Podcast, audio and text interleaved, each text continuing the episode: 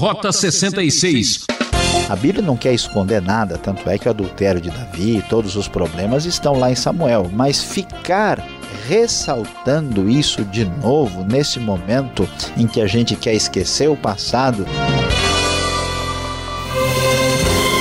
Este é um momento especial. É a vez do programa Rota 66. Caminhando e estudando, seguindo os passos de fé. Já estamos na série Primeiro Livro de Crônicas e vamos logo para os capítulos 17 até 20. Você tem a vida que pediu a Deus? Não? Como assim? Bom, o professor Luiz Saião vai nos contar como isso é possível. Tema desta aula: O reino que ele pediu a Deus. Sucesso parece estar ligado à ação. Pessoas prósperas continuam se mexendo. Eles cometem erros, mas eles não desistem nunca. Nada de desânimo e muito menos cabeça baixa. Levanta, sacode a poeira e continue a buscar a vontade de Deus para a sua vida. Confira essa meditação. Rota 66, continuando em nossa jornada pelo primeiro livro de Crônicas. E hoje nós vamos estudar primeiro livro de Crônicas, capítulos de 17 até o capítulo de número 20. E vamos falar hoje sobre o tema O reino que ele pediu a Deus. Certamente você já ouviu alguém comentar sobre a vida de uma pessoa que está muito bem, que está bem na vida familiar, que está bem financeiramente, que está muito tranquilo em todas as áreas da vida. Essa pessoa diz: Olha, Fulano está com a vida que ele pediu a Deus. Pois é, e agora vamos aqui no primeiro livro de Crônicas estudar sobre Davi, que tinha o reino que ele pediu a Deus.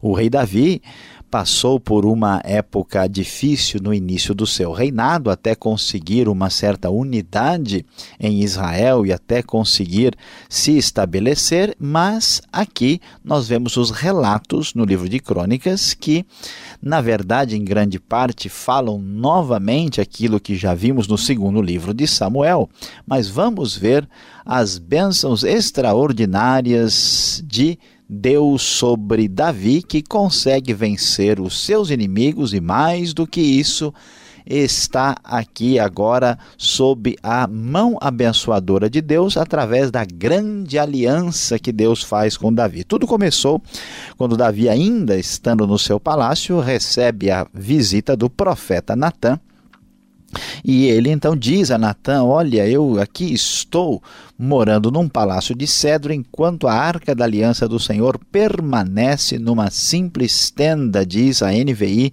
no primeiro versículo. E então, diante disso, Natã traz uma resposta da parte de Deus que é a seguinte: Vá dizer ao meu servo Davi que assim diz o Senhor: Não é você que vai construir uma casa para eu morar, não tenho morado em nenhuma casa desde o dia em que tirei Israel do Egito, mas fui de uma tenda para outra e de um tabernáculo para outro. Por onde tenho acompanhado todo Israel, alguma vez perguntei a algum líder deles que mandei pastorear o meu povo, por que você não me construiu um templo de cedro? Agora, pois, diga ao meu servo Davi, assim diz o Senhor dos Exércitos: Eu tirei das pastagens, onde você cuidava dos rebanhos, para ser o soberano sobre Israel, meu povo. Sempre estive com você por onde você andou e eliminei todos os seus inimigos. Agora eu o farei tão famoso quanto os homens mais importantes da terra. E providenciarei um lugar para Israel, meu povo, e os plantarei lá para que tenham o seu próprio lar e não mais sejam incomodados. Povos ímpios não mais os oprimirão, como fizeram no início, e têm feito desde a época em que nomeei juízes sobre Israel, meu povo. E assim Deus promete ainda que haveria de vencer todos os seus inimigos e como diz o verso 10, saiba também que eu, Senhor, lhe estabelecerei uma dinastia. Quando sua vida chegar ao fim, você se juntar aos seus antepassados, escolherei um dos seus filhos para sucedê-lo, e eu estabelecerei o reino dele. É ele que vai construir um templo para mim, e eu firmarei o trono dele para sempre Eu serei seu pai, ele será meu filho, nunca retirarei dele o meu amor como retirei de Saul. Eu farei líder do meu povo e do meu reino para sempre, seu reinado será estabelecido para sempre. Aqui vemos Deus, na sua absoluta e livre decisão, estabelecendo uma aliança, um contrato, um pacto com Davi, dizendo que essa monarquia teocrática que havia iniciado ah, de maneira inadequada com Saul, agora, tendo a plena bênção de Deus na vida e no reinado de Davi, não só Davi estava agora recebendo e tendo o reino que ele pediu a Deus, mas a sua dinastia, ela nem sequer foi pedida a Deus, mas foi outorgada, foi concedida, e exatamente através dessa dinastia é que nós vamos chegar ao conceito de Messias e ao nascimento do Rei dos Reis, que se cumpre na pessoa de Jesus Cristo, nosso Senhor. E então, diante dessa é, informação que Davi recebe, Davi que estava querendo agradar a Deus, dando um lugar especial reservado à arca, e Deus lhe trouxe uma notícia muito mais surpreendente, muito mais ah, importante e especial, e dizendo que ele não precisava eh, de casa ou de lugar de adoração, que isso não era prioridade, nunca foi exigência divina. Diante disso, Davi, então, diante da notícia extraordinária, entra no tabernáculo, assenta-se diante do Senhor e ele ora. E o texto da nova versão internacional da Bíblia diz: Quem sou eu, ó Senhor Deus? E o que é a minha família para que me trouxesses a este ponto? E como se isso não bastasse para ti, ó Deus, tu falaste sobre o futuro da família deste teu servo. Tens me tratado como um homem de grande importância, ó Senhor Deus. O que mais Davi poderá dizer-te por honrares o teu servo? Tu conheces o teu servo, ó Senhor, por amor do teu servo e de acordo com a tua vontade, realizaste esse feito grandioso e tornaste conhecidas todas essas grandes promessas. Davi está absolutamente emocionado, absolutamente contente e feliz pela grande bênção extraordinária da parte de Deus, não só pelo tamanho da bênção, mas pela maneira como esta aliança foi estabelecida. Essa aliança é, na verdade, garantida unilateralmente. Deus jamais deixará que falte o descendente de Davi para ser o rei de Israel, o seu ungido, como aparece muitas vezes na linguagem poética. E assim, isso está garantido porque não depende de uma postura ou de uma atitude de Davi. Deus nunca retirará o seu amor leal e fiel, preservando essa dinastia. Davi então está emocionado e agradecido e diz: Não há ninguém como tu, ó Senhor, nem há outro Deus além de ti, conforme tudo que sabemos. E quem é como Israel, teu povo, a única nação da terra que tu, ó Deus, resgataste para ti mesmo e assim tornaste o teu nome famoso, realizando grandes e impressionantes maravilhas aos expulsar nações de diante do povo que libertaste do Egito. E assim, Davi vai encerrar a sua oração de a gratidão e de felicidade a Deus, dizendo agora, Senhor, que a promessa que fizesse a respeito de teu servo e de sua descendência se confirme para sempre. Faze conforme prometeste, para que tudo se confirme, para que o teu nome seja engrandecido para sempre e os homens digam: O Senhor dos exércitos, o Deus de Israel, é Deus para Israel, e a descendência de teu servo Davi se manterá firme diante de ti. E assim vemos esta confirmação desta aliança que aparece lá em 2 Samuel 7 e agora é mencionada aqui. Nesse reino que Davi pediu a Deus, esse reino extraordinário e abençoado, nos próximos capítulos nós vamos ver ah, os registros das grandes vitórias de Davi na sua posição de rei. Lendo o capítulo 18, nós vamos ver como Davi conseguiu vencer todos os inimigos que ameaçavam a firmeza e a estabilidade do seu reino da sua monarquia. Capítulo 18 nos fala da sua vitória sobre os filisteus. Você deve claramente lembrar e reconhecer que o povo filisteu era o mais difícil de ser vencido e agora Davi os subjugou. Venceu também os Moabitas. Lembre-se que os Moabitas viviam do lado de lá do Jordão, na parte oriental, depois do Rio Jordão. Davi também derrotou os Moabitas, derrotou também Adadezer, rei de Zobá, na região de Amate, venceu os arameus de Damasco. A região de Aram ou da Síria também foi conquistada e as vitórias de Davi foram absolutamente definidas, claras.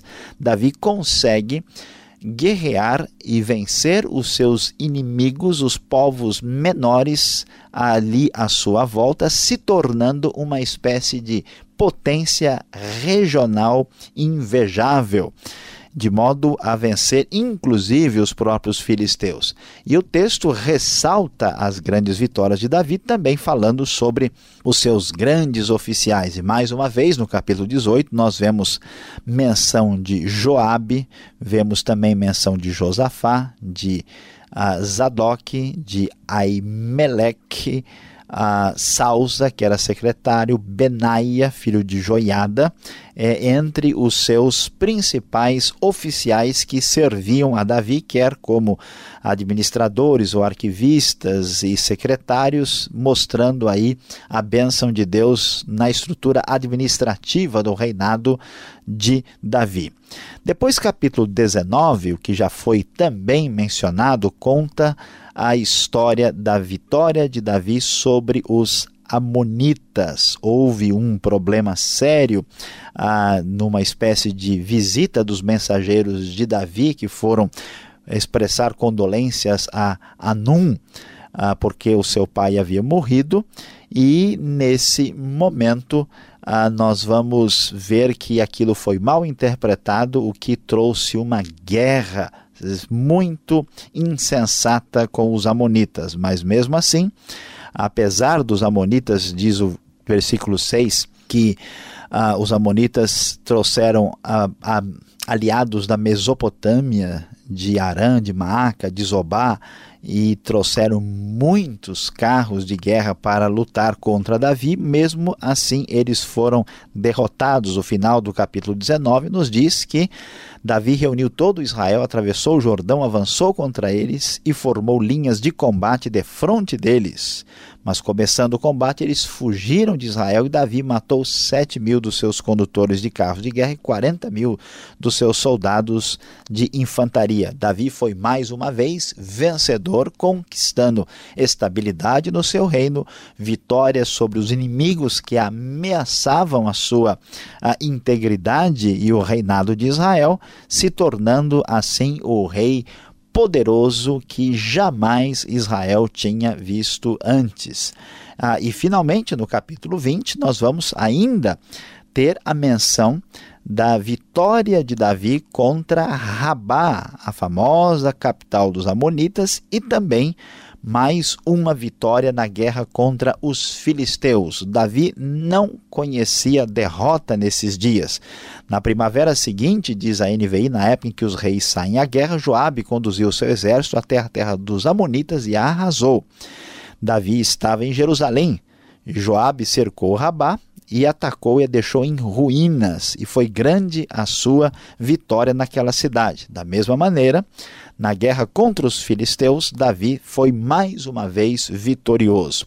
Interessante observar como Davi foi muito abençoado por Deus. Aquele moço simples, aquele moço ah, que talvez não parecesse ser alguém tão importante e especial, mostrou a sua a atitude adequada para com Deus e foi subindo cada vez mais até ser um rei top de linha.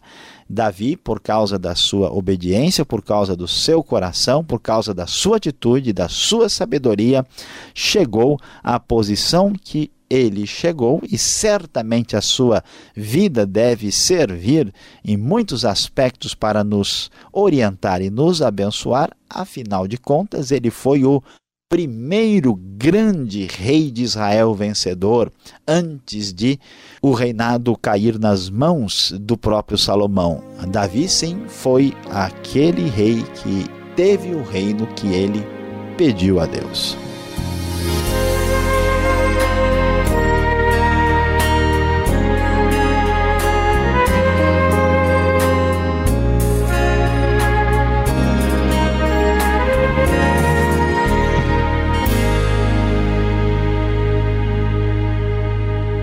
Já voltamos com o professor Luiz Saião. Este é o programa Rota 66, o caminho para entender o ensino teológico dos 66 livros da Bíblia. Esta é a série do primeiro livro de Crônicas. Hoje, capítulos 17 até 20, com o tema O Reino que ele pediu a Deus. O Rota 66 tem produção e apresentação de Luiz Saião e Alberto Veríssimo. Na locução Beltrão, realização Transmundial rota66 arroba transmundial.com.br. Escreva. Aula prática, tire suas dúvidas.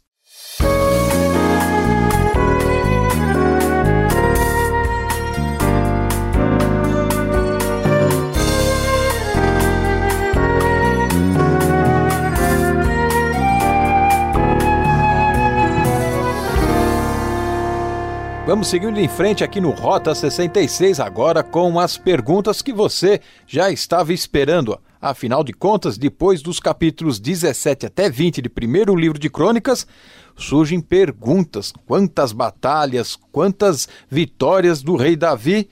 Mas, professor Luiz Saião, nestes episódios todos aqui narrados, o adultério de Davi que o marcou em sua vida nem aparece. E isso é relatado lá em Samuel, por que isso é omitido aqui?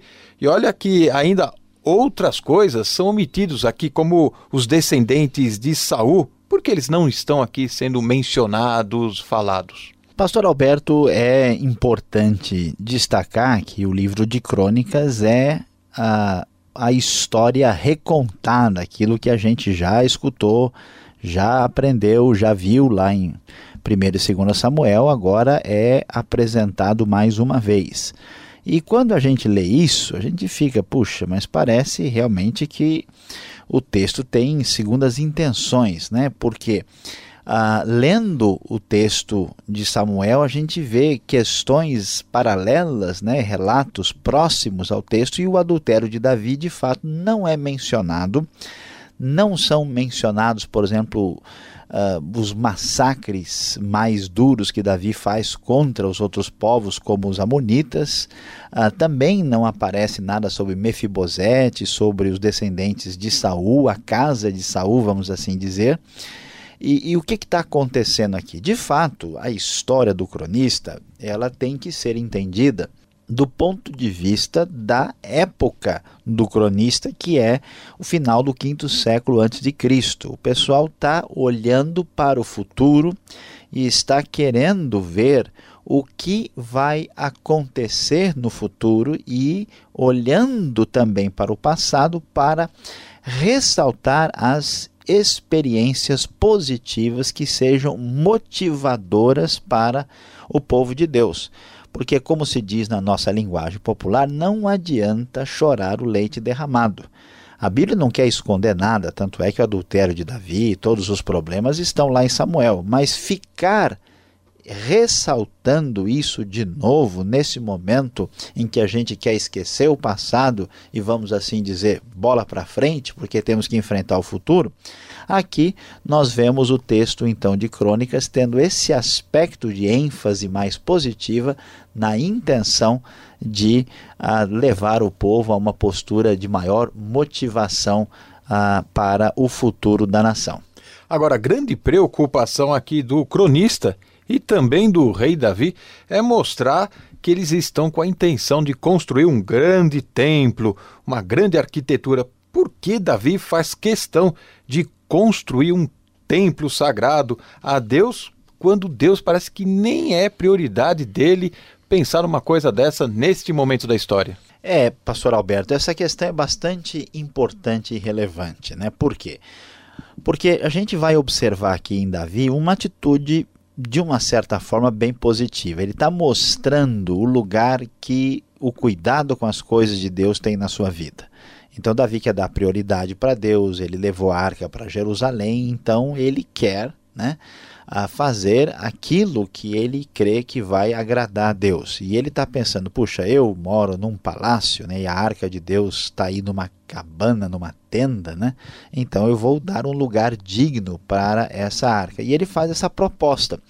Mas as ideias de Deus não são as nossas ideias, as prioridades não são as nossas prioridades. Então, Deus, mesmo que Deus tenha ordenado a construção do tabernáculo, Deus tenha depois permitido e ordenado a construção do templo na monarquia de Salomão, ele vai mostrar que isso não pode ser mal entendido. Deus não mora numa igreja.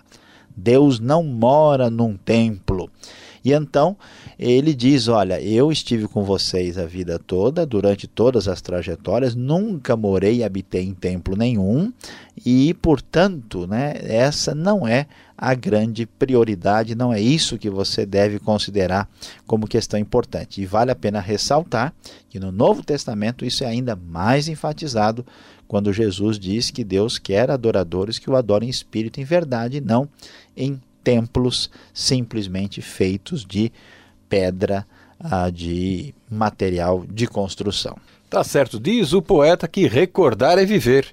Agora, por que tantas guerras aqui são mencionadas e um rei como Davi, né, ele não podia ser simplesmente grande, né, com a sua política da boa vizinhança, sendo pacífico. Ao mesmo tempo, ele tem que fazer essa abordagem, mostrar que, olha quantas guerras nós passamos e enfrentamos. Pois é, ao ler uma coisa dessas, a gente fica assim até um pouco preocupado e fala: puxa, mas tanta guerra na Bíblia, o mundo já não está tão ruim com tanta guerra. Por que, que o Davi tem que ser um rei aí, né, é, guerreiro, belicoso? Ele não poderia ser mais pacífico? Pois é, esse tipo de a atitude, de postura, pastor Alberto, é parecido com muita gente que vai ver, por exemplo, a bandidagem solta e perguntar por que, que a polícia tem que ser tão mal educada, por que, que a polícia tem que parar todo mundo e pedir documento, né? E ficar uh, procurando aqui e ali, tratando algumas pessoas com pouca cortesia. Então, quer dizer, diante de um perigo brutal, a gente não pode né, permitir que o mal tome conta da sociedade. Então, se Davi, vamos assim dizer, cochilasse, ele estaria perdido e derrotado. Não que Davi tenha uh, desejado destruir outros povos pela sua índole destruidora e, e bélica, mas é que a gente vê pelos relatos que esses próprios reis o provocaram, que vieram contra ele. Então, ele naturalmente teve que consolidar a posição de Israel perante os filisteus e venceu também os outros inimigos que incomodavam a Israel. Não foi uma atitude assim imperialista de Davi, mas se ele não ajusta a situação perante os inimigos, naturalmente Israel nunca se estabilizaria enquanto nação. É, tem muita gente dizendo uma guerra é ler a Bíblia. Puxa, quanta dificuldade. Saia, obrigado pela resposta. Você que está nos acompanhando, ainda temos mais um minuto para a aplicação desse estudo para você.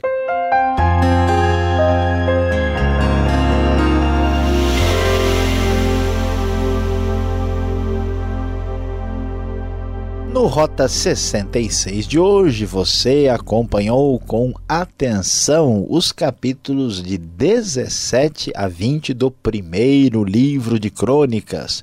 Nós falamos sobre o tema O Reino que ele pediu a Deus. Certamente você já sentou no sofá da sua casa e já sonhou com dias melhores. Puxa, eu gostaria de ter a vida que eu peço a Deus. Eu gostaria de ter uma vida tranquila, com prosperidade econômica, com uma vida bastante abençoada em todas as áreas da minha vida. Pois é, nós olhamos alguém como Davi, vemos como esse moço prosperou e de fato tinha não só uma vida, mas um reino que ele pediu a Deus. E qual é o segredo desse sucesso de Davi? A grande verdade, a verdadeira aplicação é que sucesso e vitória só com a bênção do Deus da glória. Busque isso de coração.